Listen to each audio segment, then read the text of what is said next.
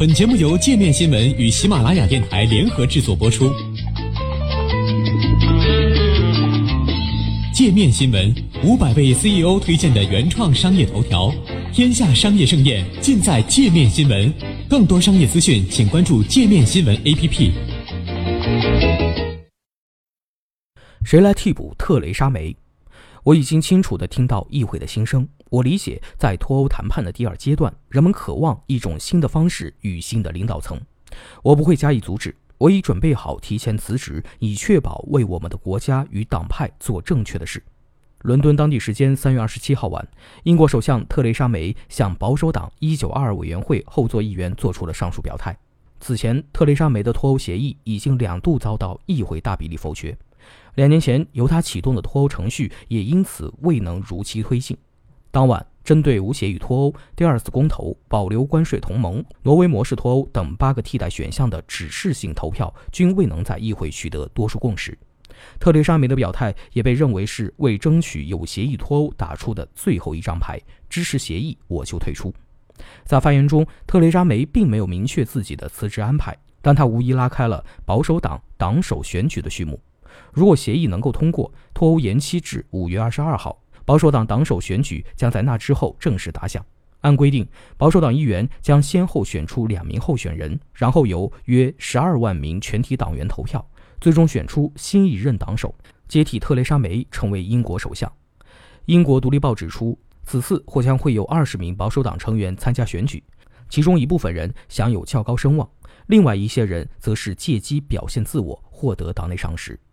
一九二委员会秘书奈齐尔·埃文斯还表示，人数可能会比英国越野障碍赛马的参赛者还要多。越野障碍赛马共有四十匹马角逐决赛。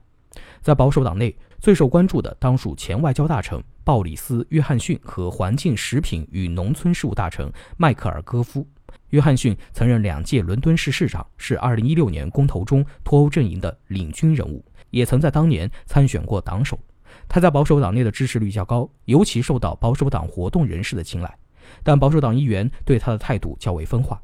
戈夫曾任教育大臣，他在任上力推改革，曾引发教师与家长不满。2016年党首选举时，同为脱欧阵营的他一度力挺约翰逊，但又在随后提名自己参选。这一背叛之举在党内的争议至今没有平息。他对特蕾莎梅的脱欧协议的支持，也让硬脱欧派颇为反感。不过，在英国知名博彩公司威廉希尔的预测中，戈夫与约翰逊的赔率最低，分别为三比一与九比二，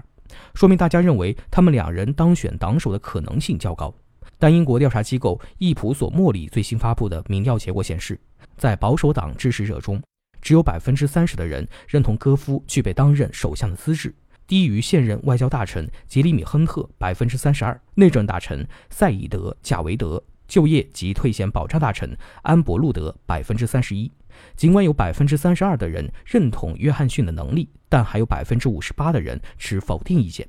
比戈夫、亨特、贾维德、路德都要高。亨特是英国政治历史上任职时间最长的卫生大臣，任上曾推出一系列富有争议的改革。他最初支持留在欧盟，但在公投结果出炉后，选择站在脱欧一方。在约翰逊因脱欧政见分歧递交辞呈后，亨特临危受命出任外交大臣，但他在脱欧问题上的摇摆立场或难以赢得保守党议员的信任。与亨特一样，从留欧转向脱欧的内政大臣贾维德出身自移民家庭，从一名巴基斯坦公交车司机的儿子成为银行业的翘楚。英国首位少数族裔内政大臣的人生经历为他加分不少，但有批评人士指出，贾维德在政治上缺少臂膀。此前取消一名伊斯兰国新娘英国国籍的决定，让他深陷舆论漩涡。保守党内也认为他太过机会主义。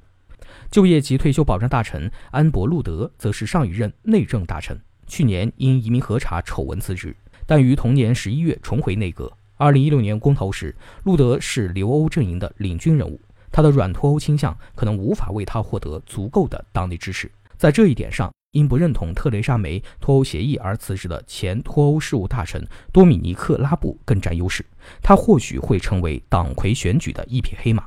不过，他的内阁工作经历相对有限。另一位黑马则可能是现任卫生大臣马修·汉考克。四十岁的他是内阁里最年轻的面孔。不过，他与前财政大臣乔治·奥斯本的密切关系可能会给他带来一定的阻碍。